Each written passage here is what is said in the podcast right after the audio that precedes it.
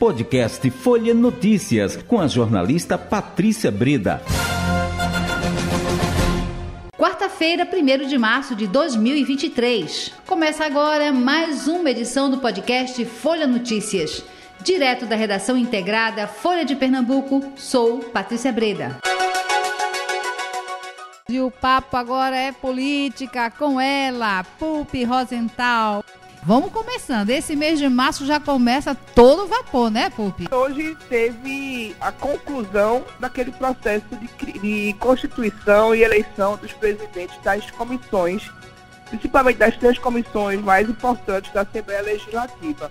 Como a gente vinha dizendo desde a semana passada, o governo interferiu de todas as formas para evitar que pessoas que não fossem da, do seu base aliada é, assumissem a presidência das comissões, principalmente a Comissão de Constituição e Justiça. Hoje de manhã houve uma novidade, que foi o partido PL ter trocado seu líder, ter definido que o líder não seria mais o deputado Alberto Feitosa, sim. e sim o deputado Nino do Roque, Enoch, quer dizer, uhum. e Enoch também tirou o Feitosa das comissões que ele ia participar e colocou o Renato Antunes. Com isso, é, o deputado do PSB, que já foi presidente da Comissão de Constituição e Justiça, que é um deputado que eu acho que está no quarto mandato, que é Valdemar Borges, Sim. que é um deputado que tem um ótimo trânsito entre seus pares, ele acabou tendo que desistir da sua eleição, porque sabia que ia perder, e o, o deputado Antônio Moraes foi o eleito presidente da Comissão de Constituição e Justiça. Mas isso causou um dano muito grande interno na LEP, sabe, Patrícia? Sim. Porque essa tipo de interferência foi dita até pelo próprio Valdemar Borges, que foi um episódio muito ruim e hum. inédito, né? Então, é, Valdemar Borges disse que foi um episódio inédito, que hum. foi uma coisa muito ruim para a Assembleia, né? E ele conta que tudo começou há 20 dias, quando o líder do governo, Isaías Rezes, disse de antemão qual seriam os presidentes das três comissões. A gente lembra, Patrícia, que o governo não tem maioria na Assembleia. Isso. O governo não tem uma bancada sua, para chamar de sua na Assembleia, uhum. ela tem, tem tido que estar negociando. E eu acho que o que aconteceu de ontem para hoje, nesses últimos dias, é realmente muito ruim, é um nível de interferência muito alto, uma, eu vou dizer até uma desconfiança da própria governadora em relação à Assembleia, né? Não é, é uma carta de desconfiança que ela dá, porque segundo o seu líder Isaías Regis, ela, ele, na verdade, eles não queriam que Valdemar assumisse a comissão hum. por achar que seria prejudicial ao Estado, que o Estado, segundo ele, tem perdido investimentos para outros estados vizinhos e não poderia estar na contramão. Quer dizer, é um voto de desconfiança da LEP, é um voto de desconfiança. E eu contar uma história, porque, é, como o próprio Valdemar lembra, Valdemar já era da Comissão de Constituição e Justiça quando a própria Raquel Lira presidia. E ele lembra hoje que Raquel tinha rompido com o governo do PSB quando, quando continuou como presidente da comissão, não teve nenhum problema. Então, o que a precisa a governadora começar a fazer é ter diálogo e ter, ter capacidade de gerenciar um Estado, principalmente em Pernambuco. Mas vamos seguindo, vamos em frente, Pupi.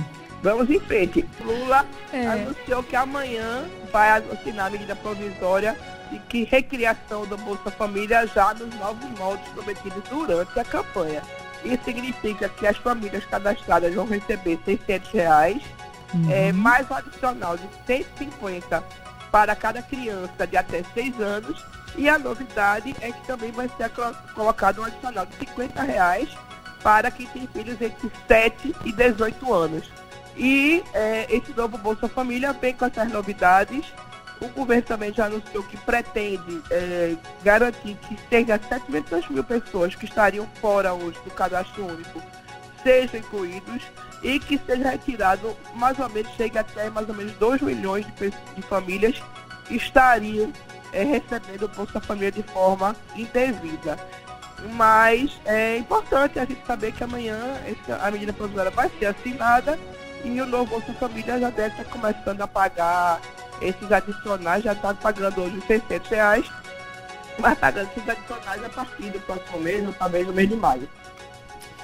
Pois é isso, é, é e, e assim uma o que está junto aí com essas novas regras, essa uma das coisas que prevê é. é que seja a carteira de vacinação das crianças sempre em dia tomei minha primeira dose da Covid, tomei minha segunda dose, minha terceira, minha quarta. Isso. E agora estou esperando receber, abrir para tomar também a bivalente. Também. Se tiver vacina, estou tomando. Isso. e encerrando, já em cima do, opa, do nosso tempo, Pupi.